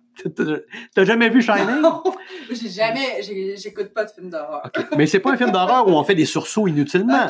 C'est un film vraiment avec un fond psychologique puis on comprend l'isolement et la folie derrière ça. Donc, et surtout que c'est fait par un réalisateur qui n'est pas un réalisateur de films d'horreur, qui voulait euh, donner justement toute la substance. Mais tu mettons Stephen King, c'est genre limite pour moi. Là. ben, Stephen King, c'est Stephen King qui a écrit Shining au départ. Et euh, d'ailleurs, Stephen King déteste Shining, le film, le film de, Stanley Kubrick, parce qu'ils ne se sont pas entendus sur des trucs. Mais écoute, on ne peut pas dissocier les deux œuvres, mais en même temps, c'est une œuvre à part. Et donc, il y a 2001, Shining, et à part de ça, il y a Retour vers le futur, parce que moi, je ah me dis que s'il y a une vie après la mort, admettons que je pourrais choisir dans quel univers je veux vivre, je veux vivre dans Retour vers le futur. Je veux être Marty McFly, puis je veux vivre ça, moi. Je veux... Et depuis, j'ai vu ça à 12 ans au cinéma, c'est vraiment, c'est le film, ça, en cinéma, on l'étudie, hein, ce film-là, parce que c'est un des films les mieux construits, que tout est parfait ah, tout est parfait dans sa structure. Euh, les éléments qu'on ramène, c'est vraiment une structure. Et c'est pour ça que tout le monde, même des jeunes, tu leur fais écouter ça, puis ils trippent. Ils accrochent tout le monde, ce film-là. C'est de Robert Zemeckis, puis ce film-là est parfait. Il y a vraiment quelque chose de super beau là-dedans. Donc, ça fait partie de mes. donc, et t'as Vol au-dessus de nuit de coucou, qui est un film pour le côté. Euh, le côté drame humain, euh, le côté justement que. Ça, c'est le côté un peu plus sombre que tout ne finit pas bien dans la vie. Euh, ouais. C'est ça. T'as-tu déjà vu Voler au-dessus de coucou? Non, mais je n'ai déjà entendu parler. Ça aussi. Ben, tu vois, c'est toutes des choses que j'ai que je pourrais te prêter aussi. Oui. ouais. Mais c'est hyper. Euh, c'est magnifique, ce film-là. Et dès que ça commence, dès les premières notes de musique du film, qui est, qui est une mélodie jouée un peu à C'est joué sur une, euh, une scie, là, une aiguine. Là. OK. Euh, on joue du violon sur une aiguine, hein? puis ça fait une sonorité bien particulière. Puis dès que le film commence, puis que j'entends ces notes-là, je viens les yeux pleins d'eau, parce qu'on ramène cette musique-là à la fin. Donc, euh, c'est des films. Ah oui, puis c'est un film de Milos Forman, puis c'est. Il est décédé dernièrement, puis c'est un des classiques qu'on ramène de lui parce que c'est un film qui a marqué. D'ailleurs, on l'a monté au théâtre, ce, film-là, cette histoire-là. C'est magnifique. Donc, c'est vraiment ces films-là il y en a plein d'autres que j'aime, mais je te dirais que ces films-là que je viens de te nommer. Oui, oui, vraiment, vraiment. je ne peux, pas les dissocier. Ces films-là, je, les écoute. J'ai besoin de les écouter. On voit la diversité, là, vraiment dedans, on s'entend. Ah oui, parce que là, on a des drames, on a des films d'horreur. On a un film d'horreur, on a un film de science-fiction, on a une comédie. On a vraiment, on touche à tout, là. Vraiment, ouais. Ah. C'est intéressant. J'ai pas de film de sexe, par exemple. Tu vois, encore une fois, cinéma, pas de sexe. hey, pas drôle. Puis là, euh, Marco, j'aimerais ça savoir un peu. Là, on a parlé de ta passion. Hmm? Euh, on a parlé un peu de ton, euh, de ton cheminement. De ton cheminement, ton parcours professionnel. Mais qu'est-ce qui a fait en sorte que tu considères comme un entrepreneur? Parce que je pense que tu te considères comme ça. Oui. On s'entend? Oui. Oui, puis ça me fâche euh, quand on me considère pas comme ça. Ça m'insulte un peu. Ben, moi, en tout cas, j'étais toujours. Euh, en fait, depuis que je te connais, je te considère vraiment comme un entrepreneur. Mais tu sais, quand je suis avec des entrepreneurs, et ça, je l'ai compris, quand je suis avec des entrepreneurs, on me considère comme un artiste. Et quand je travaille dans mon univers d'artiste, on ne voit jamais un artiste avec ces gens-là, ils voient un entrepreneur, ils voient un gars qui fait de la business. Parce que eux, souvent, les gens avec qui je travaille, c'est des artistes à 100 puis pour eux, 1 plus 1 égale bleu. Et c'est vraiment ça, là, je te jure. Là. Donc, euh, les chiffres, ça ne les intéresse pas. De savoir si c'est rentable ou pas, ils s'en foutent. Ce qu'ils veulent, c'est un produit qu'ils vont diffuser et euh, venir nourrir le public. C'est ça qui les intéresse. C'est correct, il n'y a rien contre ça. Moi, j'ai ça, ça donne que je viens de la base, puis on dirait qu'on a ça dans nos, dans nos gènes, ce côté-là entrepreneur. C'est viscéral, Donc, ça vient avec. Fait je trouve ça autant malheureux de ne pas être accepté d'un bord comme de l'autre. Mais je me suis réconcilié avec ça quand j'ai entendu à un moment donné une personne qui venait du Cameroun, mais ses parents venaient du Cameroun. Elle était née ici, cette personne-là, et elle disait en entrevue, elle dit, moi, j'ai de la misère à trouver ma place parce que quand il y a des gens qui me rencontrent sur la rue, étant donné que, bon, une personne noire, elle dit, les gens me demandent d'où tu viens? Elle dit, je viens du Québec, là. Mais, euh, ben non, mais avant, ben, fait que là, je suis obligé de dire, ben, avant, mes parents étaient au Cameroun. Ah, tu viens du Cameroun. Ben, elle dit, je viens pas du Cameroun. Mais elle dit, quand je vais au Cameroun avec mes parents, là-bas, ils me disent, toi, tu viens pas d'ici. Hein? Parce qu'ils voient le côté très euh, nord-américain, tout ça. Complètement. Donc, elle dit, on dirait que je ne suis chez nous nulle part. Puis, je trouvais que c'était, le parallèle était hyper intéressant parce que c'est vrai que c'est ça. Puis qu'on met des gens dans des boîtes. Et ça revient à ce que je disais au début, l'uniformité. On ne peut pas mettre quelqu'un dans une boîte en disant il n'est que ça, elle n'est que ça, ça se peut pas ça. Donc, euh, je te dirais que moi, ça me fâche quand on dit que je ne suis pas un entrepreneur parce que je me dis, tabarouette, ça fait 20 ans qu'à tous les années, je starte une business, je repars à zéro avec un produit que je ne sais pas si ça va marcher parce que c'est garant de rien. J'ai passé un an à préparer mon produit, je le propose aux gens, s'ils décident que c'est pas bon, ben là, je mange mes bas pendant un été. J'ai pas de fun. Là. Donc, il y a toujours, puis la mise en marché, il y a une mise en marché à faire. Et comme je disais, j'ai du personnel. Je deal avec du personnel. Moi, quelqu'un qui m'arrive un soir qui ne veut pas jouer, là, puis qui pleure sa vie parce qu'elle vient de se séparer, euh, c'est bonne valeur, mais là, elle a un show à donner. Moi, il faut que je juge de psychologie avec elle. Il n'est pas question qu'elle ne soit pas sur le stage. On ne peut pas. Il y, a, il, y a deux, il y a 200, 300, 400 personnes dans une salle. Qui attendent. oui, puis pas qu'ils se foutent de toi, mais qui sont là pour oublier leurs problèmes. Mm. Ils veulent un show. Puis ta job, c'est de le donner le show. Puis ça, je l'ai compris euh, pour avoir très jeune à travailler à un moment donné. Je travaillais en coulisses de spectacle, puis Daniel Demire, je l'ai vu malade. Euh, arrivé à Sainte-Marie, il était malade. Il vomissait dans sa loge et son agent est venu me voir parce qu'il savait que c'est moi qui allais l'aider dans les accessoires. Et là, il me dit Tu ne lui parles pas, puis tu le déranges pas, il est malade. Fait qu'il fait ce que tu as à faire. Puis lui, t'es super bête, le gars, là. c'est pas, mais c'est correct, c'est sa job. je fais oui, oui, oui. Et pendant que je suis en arrière, tu sais, euh, donc. Il fallait pas qu'il se déconcentre? Non, il était focus, il était près du rideau, il rentrait avec une grande cape, moi je tenais, je tenais la cape. Puis là, il me regarde et dit Tu, viens-tu à l'école ici, toi? Puis j'étais comme, euh, je venais de finir le secondaire, tu sais. Mais j'aimais ça travailler dans l'ambiance de. Puis là, je dis Ah non, j'ai fini l'année passée. Ah. Puis là, il dit Ben écoute, il dit Hey, bon show. Il dit bonjour, mais euh, vous aussi. Et là, il entre sur scène, puis moi, je l'ai vu, il est blême. Mais dès qu'il entre, puis qu'on tient, il y avait une autre personne qui tenait au bord de la cape, il rentre, il devient éclaté. Puis, bah, puis c'était vraiment dans ces belles années. C'était des belles années qui marchaient super bien, il était hot. Puis là, il arrive sur scène, et dès qu'il ressortait, pour son changement de costume, sa face tombait. La madame, elle venait y essuyer la face, puis il dit Ah, j'ai hâte, ça fait des, je suis malade, je fais le pas. Là.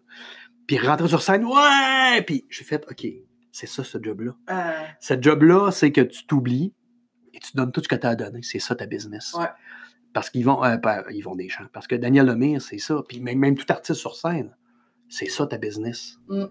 Donc, c'est puis je veux dire la même affaire que le patron d'entreprise. Euh, son employé peut, peut, déclarer, peut tomber malade parce qu'il y a cinq journées de maladie. Le patron, il ne tombera pas malade de même. C'est un peu plus, plus difficile quand tu es patron de tomber malade parce que tu as, beaucoup plus de responsabilités. Ah ouais. Ben, Est-ce que tu sois couché dans ton lit avec le téléphone à côté? Je l'ai vécu la semaine passée. C'est ça. Donc, tu comprends. c'est ça. mais sauf que tu aurais travaillé pour quelqu'un, tu te l'aurais beaucoup plus permis. Parce que, mais c'est ça, c'est ça être entrepreneur. Puis c'est arrivé un nombre de fois où j'ai dû travailler dans des circonstances où j'étais vraiment pas en état, mm. que même mon médecin m'avait suggéré. De prendre une pause, puis j'ai dit, c'est toi qui vas me faire vivre? Parce que moi, ça ne me tente pas de faire faillite parce que je ne m'occupe pas de ma business. Mm. Donc, euh, les sacrifices que j'ai faits tout au long de ma vie, quand j'entends qu'on ne me considère pas comme un, comme un entrepreneur, oui, ça me. Ouais. Ça me fait pas de la peine, ça me met en colère, ça me fâche un peu. Puis je suis capable de me défendre par rapport à ça. Ben, Moi, je t'astinerai pas là-dessus parce que je te considère comme. T'es bien fine, merci. Et comme je te dis, je m'astine pas que je sais que j'ai raison. t'astinerai pas. Puis, tu sais, je comprends que toi, à chaque année, là, c'est, c'est toujours à recommencer. Ouais. C'est un défi constant, Mhm. là, tu sais. C'est pas comme une entreprise traditionnelle. Oui, on a à, se- à- à se renouveler en Ouais. tant que tel. Mhm. Mais toi, à chaque année, tu as à aller. Je sais que tu me disais qu'il faut que tu ailles chercher des, des- des- des subventions, il faut que tu ailles chercher. Ben, même pas parce que moi, j'ai jamais voulu, je ne prône pas la subvention. Et euh, me retrouver au gouvernement, il y a des gens qui me trouveraient un peu tough parce que j'ai vécu, moi, je, je- si j'ai à prôner un jour la subvention, je vais prôner la subvention responsable. Parce que, et à, à- à tout point, parce qu'il y a beaucoup de points, et là, on embarque en politique, parce que là aussi, j'ai un, un discours assez, euh, je suis assez de droite là, par rapport à plein de choses, parce que la subvention va souvent aider des gens paresseux. Et euh, je vais m'expliquer là-dessus. Là. Euh, paresseux ou... Euh, ouais, ouais, paresseux. Parce que même que ce soit dans le système de la santé ou dans le système des arts, la subvention devrait être là pour appuyer et aider. Moi, j'ai entendu des histoires épouvantables en système de santé, de gens qui travaillent dans des hôpitaux, qui euh, repeinturent un étage au complet, qui le ferment qui le repeinturent parce qu'ils veulent avoir la subvention, parce que s'ils ne font pas les rénovations, s'ils ne dépensent pas l'argent qu'ils ont eu, ils n'auront pas l'année d'après. Ça, c'est un des problèmes qu'on a dans notre société, parce que c'est là qu'on dépense. Puis, c'est pas juste un problème, ça me fâche pas un petit peu, ça me met en tabarnak parce qu'on on n'a pas d'argent à, à sacrer par les fenêtres comme ça. Puis je me dis, et mon histoire de subvention responsable, là, puis prenez-le mon idée, ça ne me dérange pas. Là. Sinon, si un jour je suis en politique, je la prendrai, moi. C'est d'arriver à, à dire, admettons qu'un hôpital, là, je, je dis des chiffres, n'importe quoi, a 100 000 de budget par année euh, pour investir en Amélioration. amélioration. Ils ne prennent pas. Ils en ont besoin de 15 pour de quoi. Il y a toujours bien 85 000 qui n'ont pas pris. Tu gardes toujours 25% de ce montant-là pour un futur proche. Tu dis, Waouh, tu es responsable, je te garde 25% Admettons qu'on ne prend pas le 100 000 pantoute. On garde 25 000. L'année d'après, on n'en prend pas. On garde 25 000. On a eu 50 000 de côté. là. Mais le gouvernement a sauvé combien? 150 000 à la date. Là. Tu vois? Et la troisième année, elle a besoin de son 100 000 parce que là, ils ont vraiment des rénovations majeures. Ben, j'y donne son 100 000 plus son 50 000 de bonus. Là, elle capote, là. Elle a 150 000 d'argent, puis nous, on a sauvé 150 000. Ça, c'est des subventions responsables. Mm. Ça, c'est une subvention intelligente qui devrait être faite, à mon avis.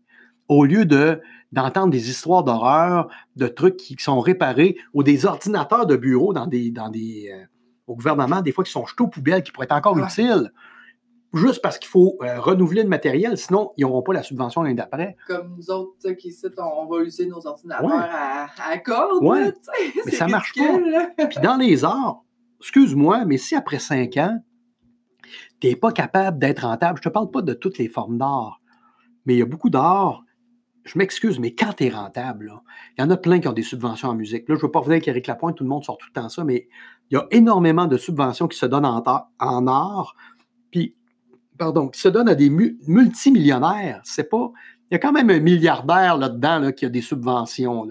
Excuse-moi, tu es milliardaire. As-tu vraiment besoin de subventions?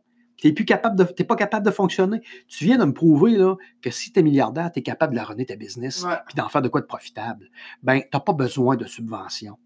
Prends-les tes risques. Sinon, tu auras des subventions, des prêts de subvention. Une subvention où tu vas rembourser après tant d'années. Mm. C'est tout. Mais sinon, moi, je trouve que ça n'a pas de sens. Puis, moi, je subventionnerai un artiste pendant cinq ans, limite, là, avec un montant. Si après cinq ans, tu n'es pas rentable, tu ne seras jamais rentable. Tu n'es pas à ta place. C'est tout. C'est clair. Moi, j'en ai jamais eu de besoin. J'en ai jamais demandé. J'ai eu, je peux même dire, puis je ne suis pas gêné de le dire, quand j'ai démarré mon entreprise, j'ai eu une subvention en entreprise au départ qui était, qui était un programme de chômage parce que je vais C'est arrêter. le STA, le soutien aux travailleurs autonomes? Ouais, ou- ouais? c'est ça. Donc, c'était vraiment au tout départ. Quand Ben, j'ai... C'est parfait. Oui, comme n'importe quel entrepreneur. c'est ça. Et à la fin, j'ai réussi à avoir une bourse parce que mon projet, j'ai été la personne que son projet était le, le mieux monté. Mhm. Puis, j'ai, écoute, je me rappelle, je pense que j'ai eu 5 000 donc la première année. Et ça, n'importe quel entrepreneur euh, Aurait pu l'avoir. C'est ça. Ça dépendait du projet. Puis ça a été voté par un comité. Donc, c'était pas une quête que je Ouais. faisais. Et, voilà trois ans, il y a un ministère qui, euh, qui avait une, euh, un montant à donner. euh, il y avait- une enveloppe discrétionnaire pour, pour l'art en bourse. Je l'ai su par la bande, je l'ai demandé, puis j'ai eu, j'ai eu euh, peut- euh, 800 000. OK? Donc, en 20 ans, j'ai demandé 1000 pièces. On s'entend tout pour dire? C'est ça, là. Alors, je je peux vous dire qu'une production me coûte, me coûte moins cher ici, mais tu sais, moi, je, je mets 50 000 au BAT à chaque année. là. À chaque année, je mets 50 000 de mes poches au BAT. Puis quand j'étais à Québec, ça, ça me coûtait ça juste en publicité. aïe, aïe, hein. Parce qu'avec les syndicats que j'avais à payer, l'Union des artistes, euh, puis il y a un paquet, j'ai au moins 4-5 syndicats à payer. Là. Euh, La PTP, tout ça, là, pour la musique, les droits de ci, les droits de, de- des techniciens, ils ont tous Ouais. des, ils ont tous des Tout le monde a des, des syndicats. Là. Donc, il faut Ouais. travailler avec ça. Donc, ça me coûte encore plus cher à Québec une production. Donc, euh, je trouve pas que 1000 pièces en 20 ans, c'est beaucoup vis-à-vis de tout ce que j'ai investi. Donc, C'est ça le financement. Est-ce que je me suis trompée? C'était le financement qu'il faut ailles chercher. Mais c'est Ouais. ça que tu vas chercher. Ben moi, je m'arrange pour trouver. Tu vois, j'ai développé une espèce de cahier. Je, je, je vais le saluer. Il faut quand même se dire que Marteau Napoli m'a beaucoup inspiré par rapport à ça parce que Marteau, c'est vraiment, ça n'est un businessman. Ouais. Ce gars-là, il fait de la business, il sait comment faire de la business, puis il est très fort dans son domaine. Puis il m'a expliqué justement à un moment donné pourquoi tu ne fais pas un programme avec des commanditaires ou des gens qui vont se placer de la pub. Il y a des gens qui placent de la pub à radio, à télé. Pourquoi ils ne placeraient pas de la, pub en théâtre? Tu as des spectateurs tout le temps. Ils placent une publicité. Tout dépendant du prix, ils peuvent. Puis ouais, fait que tout dépendant du prix, ils peuvent s'annoncer. Je peux dire, ah, le spectacle est une présentation de. euh, tout ça. Donc, j'ai commencé à faire ça. Puis, tu sais, mes brochures, sont quand même sont diffusées à l'intérieur du théâtre, mais aussi dans le réseau C Hôtel au complet. Il y a 50 000 personnes qui, qui- qui se trouvent à avoir mes brochures dans les mains. Ça a quand même une valeur. Vraiment? Puis je ne demande pas des fortunes.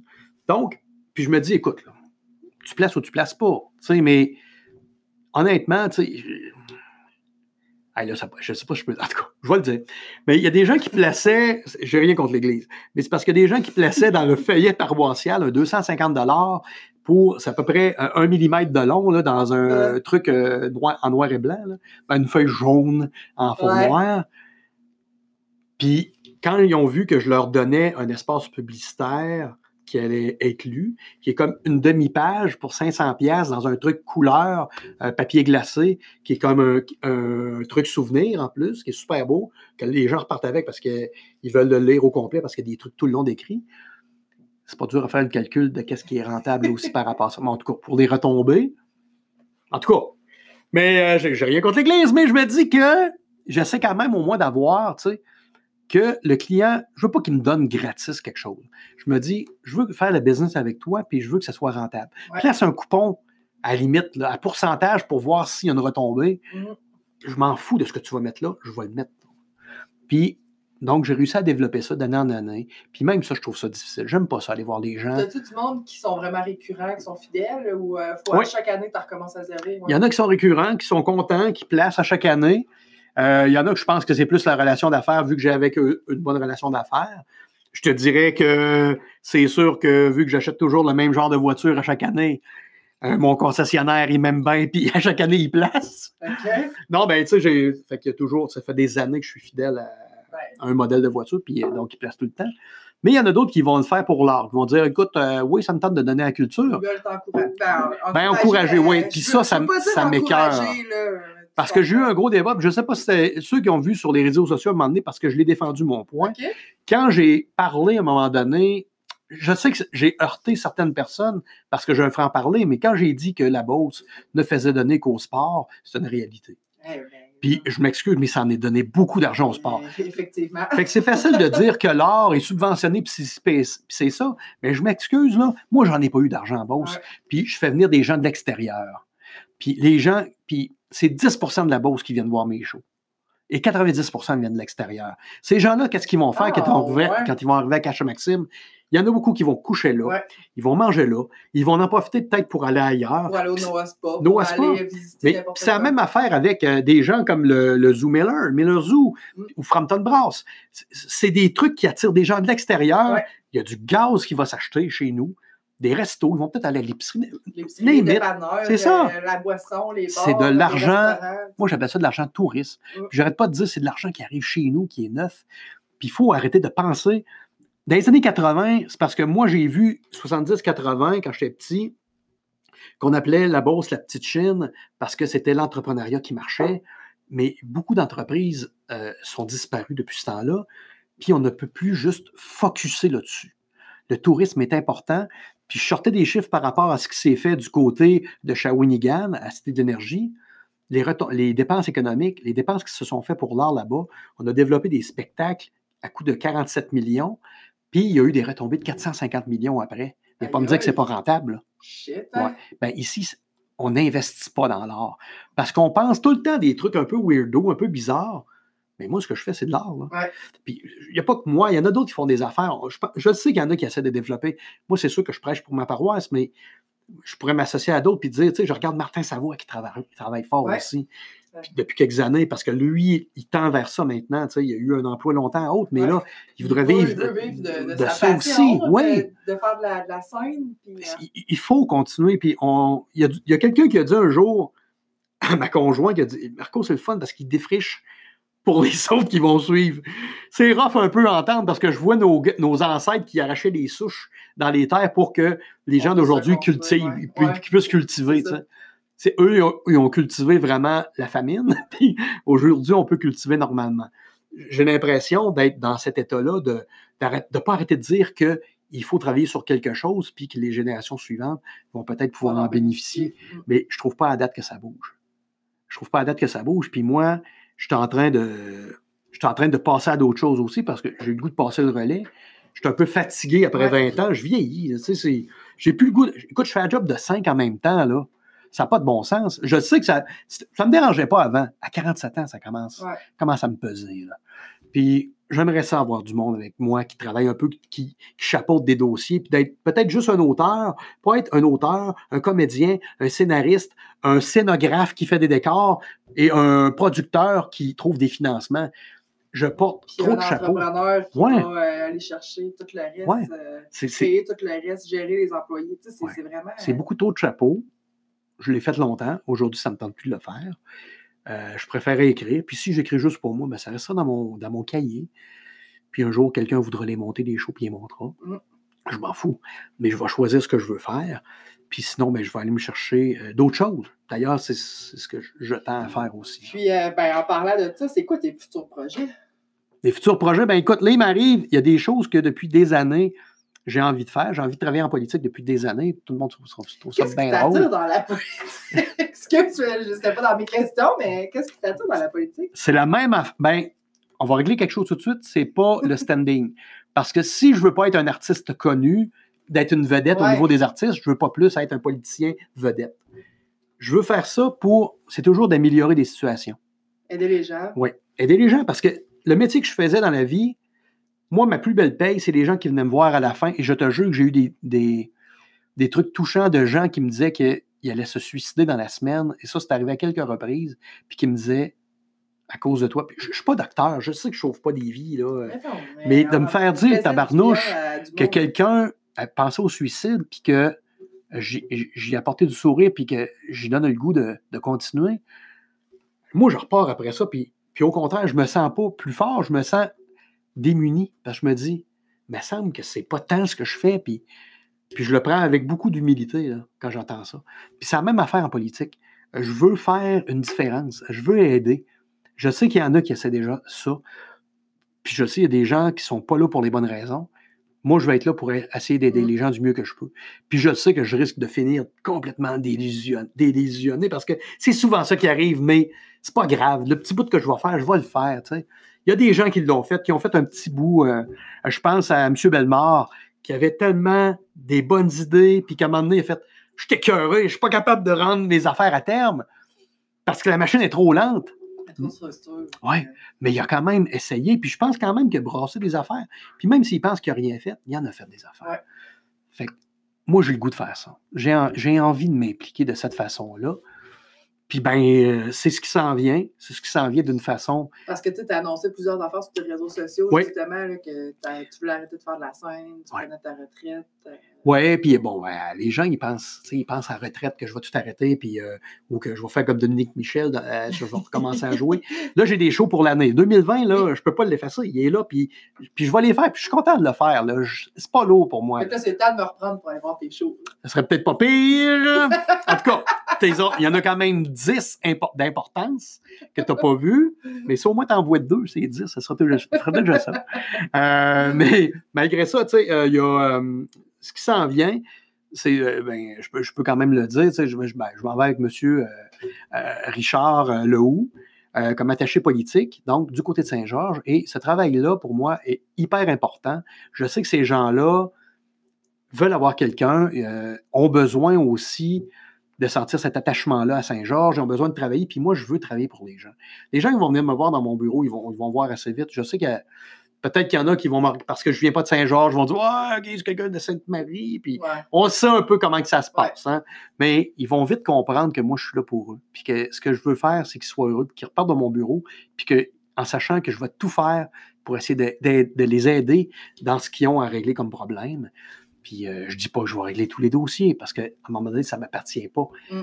Mais ils vont avoir un allié, par exemple. Puis donc, euh, pour l'instant, c'est ce que je vais faire parce que moi, M. Lehoux, c'est un monsieur que je connais depuis des années.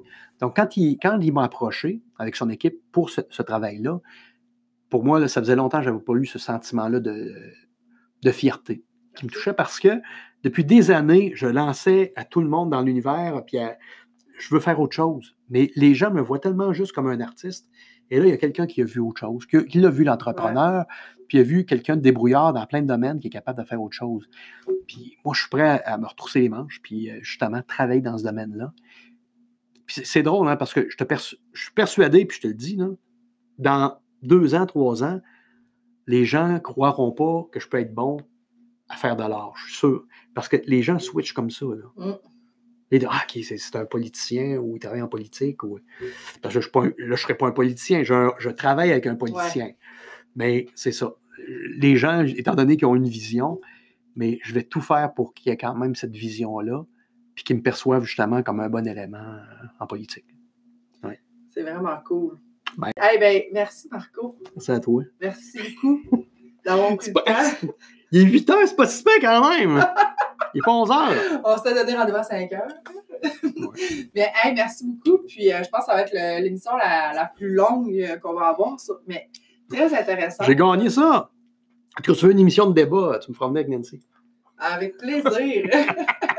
Puis euh, écoute, je considère une nouvelle invitation dans, dans, les prochaines ben, saisons. ça serait le fun, ça me toucherait. Ça me toucherait. On parlera de politique. Oui, c'est ça, dans, dans, une autre vie. C'est ça, de passion.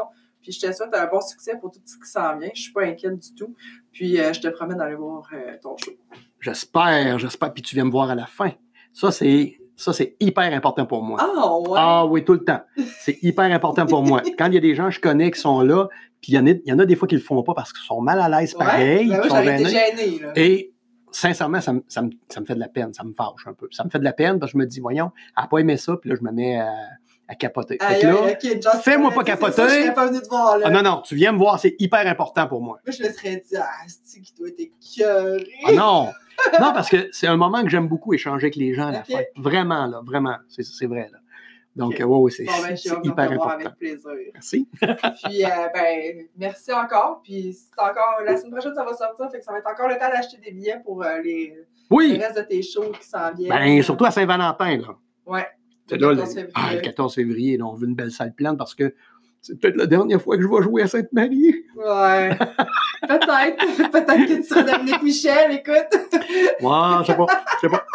Allez, fait que merci beaucoup. Merci. Puis euh, je te souhaite une belle continuité. Puis euh, on s'en jase pour une prochaine fois. C'est bon. Bye tout le monde. Bye.